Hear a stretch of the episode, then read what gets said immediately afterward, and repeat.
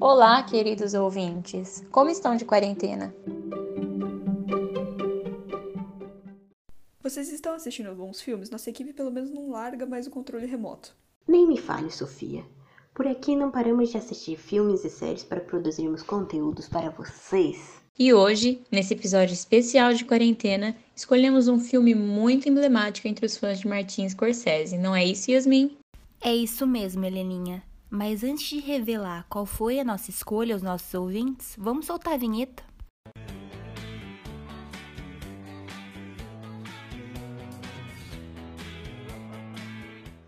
Sejam muito bem-vindos a mais um Luz, Câmera e Ação com a apresentação especial de Helena, Sofia, Lígia e Yasmin.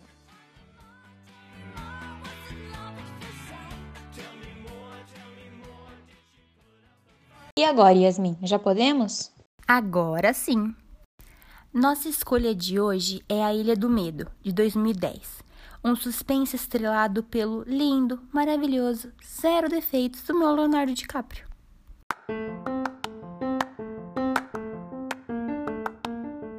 E vocês já sabem, né? Para ouvir nosso podcast, um pré-requisito é ter assistido ao filme do episódio, já que a gente vai soltar vários spoilers. Isso mesmo, pessoal. Então, se você ainda não assistiu a Ilha do Medo, pause o podcast agora mesmo e corre para assistir. Só não vale esquecer de voltar aqui pra gente depois, ok? E agora, voltando a você e ao seu Leonardo DiCaprio, Yasmin. De fato, ele fez ótimos filmes, e sua atuação não deixou a desejar nesse também, né? Embora eu ainda ache que ele cabia na porta. Ai, não vamos nem entrar nesse mérito, tá? Até porque tem atrativos para nós duas nas telas. O seu queridinho Matt, de De Repente 30, também arrasou na atuação. Ah, esse filme é perfeito, por sinal.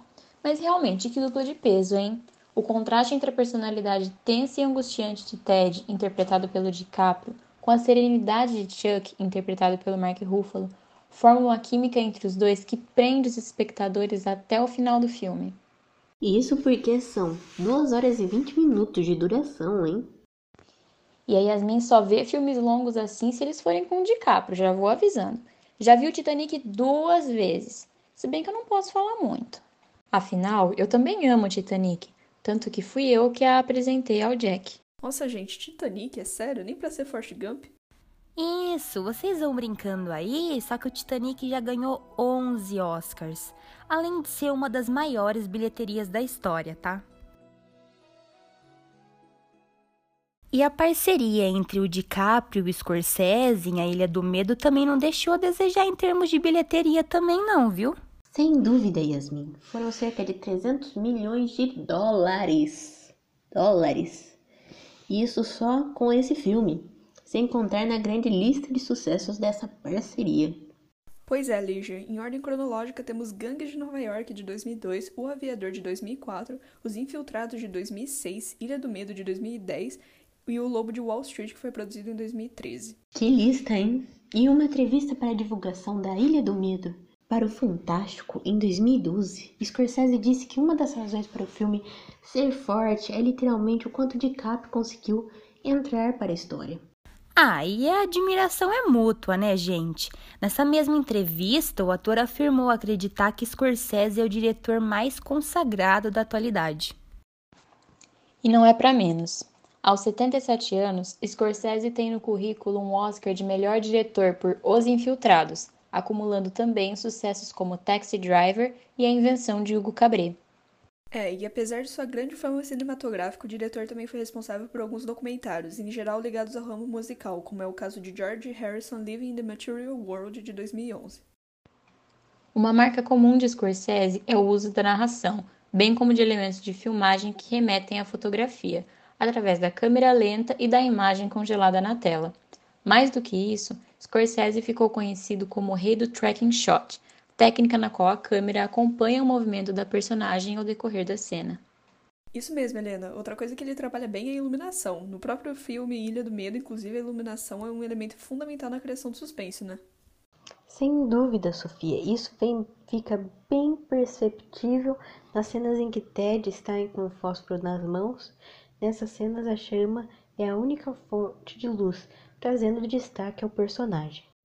E não só, né, Lígia? Se a gente for analisar o filme mais a fundo, é bem perceptível que o fogo é muito representativo para o Ted, podendo ser observado nas cenas onde ele aparece com o fósforo e também no seu passado, no suposto incêndio que teria matado a sua esposa, que é vivida por Michelle Williams no filme. Nossa, eu nem tinha parado para pensar nisso. E, para felicidade da minha amiga Yasmin, o DiCaprio está em todas as cenas. Aí eu bem que reparei, viu, Heleninha?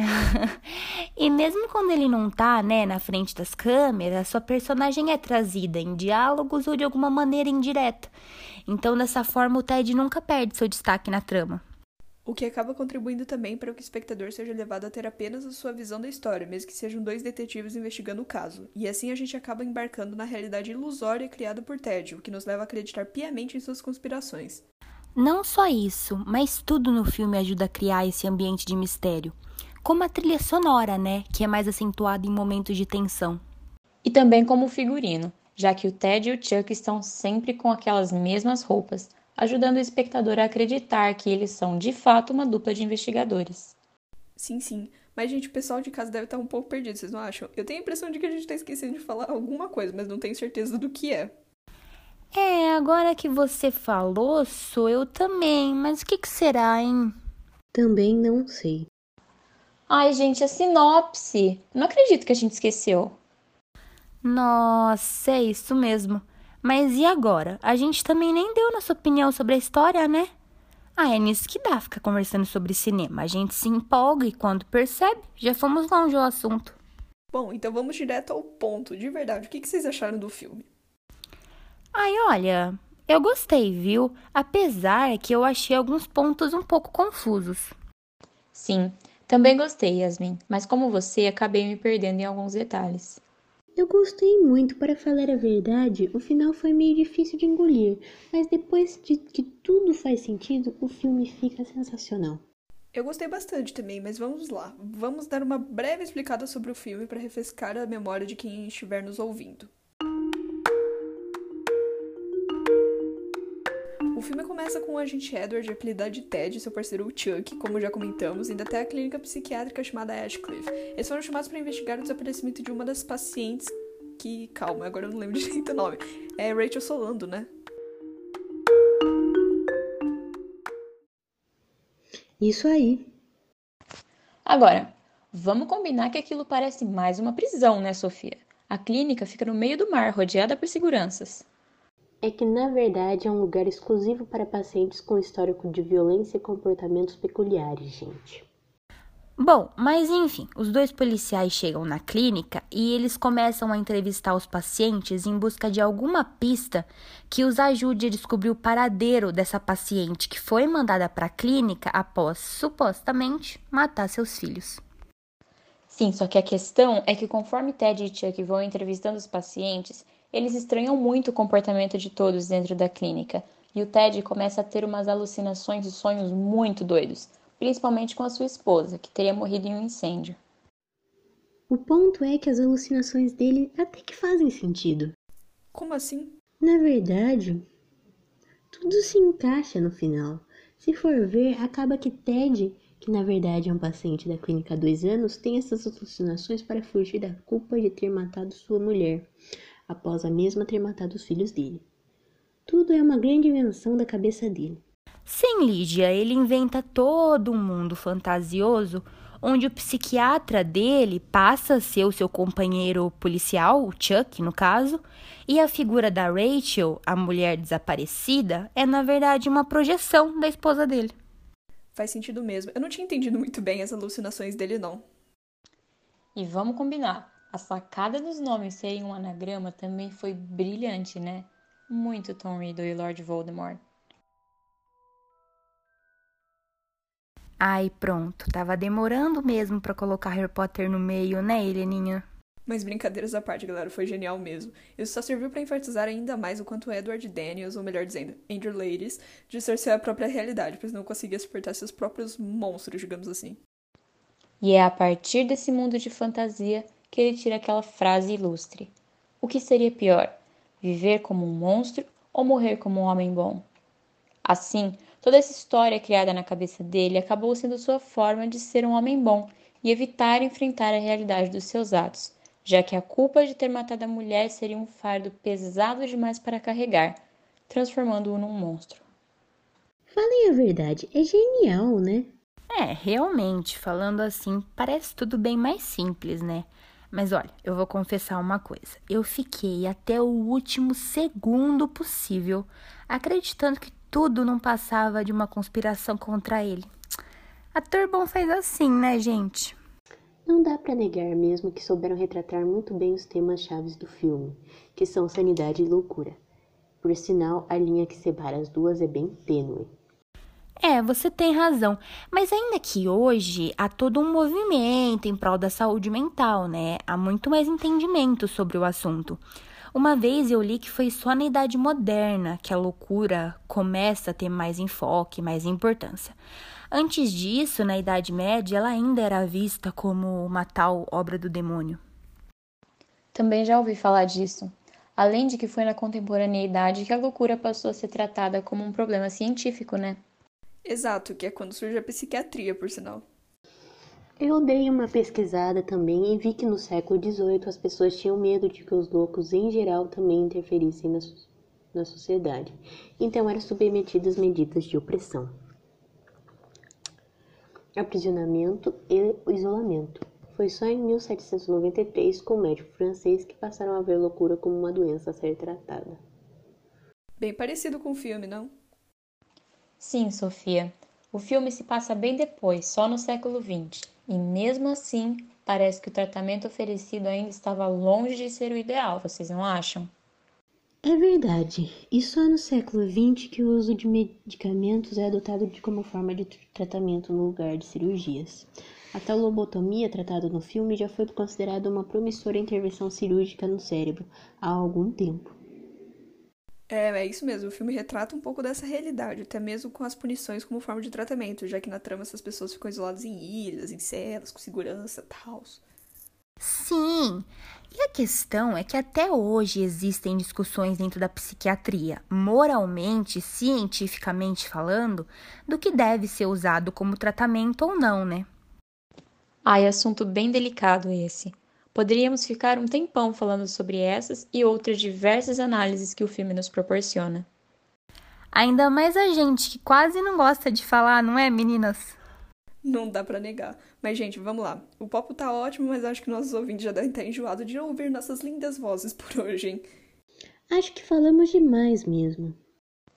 Ai, meninas, ócio da quarentena que chama, né? Fora a saudade que eu tô de vocês. Conversando assim, parece até que estamos mais pertinho uma da outra. Nossa, mas que meiga que você tá hoje, hein? Tô adorando. Pode continuar assim. Mas é verdade, eu também tô morrendo de saudade de todas vocês. Bom, gente, não sabemos ainda quanto tempo essa quarentena vai durar. Então já estamos preparando para vocês um próximo especial de quarentena. Ai, Lígia, era surpresa. Opa, não era para ter falado? Mas acho que não tem problema, meninos. A gente ia acabar soltando uma hora ou outra mesmo. Até porque vai ser bem especial dessa vez, né, Sofia? O filme é um queridinho da nossa equipe. Ai, nem me falha, Helena. E já que estamos revelando todos os segredos para vocês, acho que não faz mal de a gente revelar o filme de uma vez, né? Acho que não, Su. Fala aí de uma vez para todo mundo qual é, Yasmin. Tá bem. Uh, no próximo podcast, vamos falar do queridinho da década de 70, que aliás faz participação especial aqui em nossa vinheta. Acho que vocês já sabem qual é, né? Grease, nos tempos da brilhantina. Ai, gente, que máximo, mal posso esperar. Nem eu, Lígia, mas agora infelizmente a gente já estourou o tempo. Vamos encerrando por hoje? Com certeza, sou. Bem, por aqui a gente torce para que essa situação chegue ao fim o mais rápido possível, mas enquanto isso, vamos nos cuidando, por favor. Ah, ô Heleninha, já que você começou nosso podcast hoje, você não quer fazer as honras de encerrá-lo também? Com certeza, Yasmin. Galera, foi um prazer estar com vocês em mais um episódio do Luz, Câmera e Ação. Esperamos que tenham aproveitado e, como sempre, nossas redes sociais estão lá para vocês. Comentem no nosso último post no Instagram sua opinião sobre Ilha do Medo. Amamos ler os comentários e as sugestões dos nossos ouvintes. Ah, e é claro, não esqueçam de compartilhar com os amigos.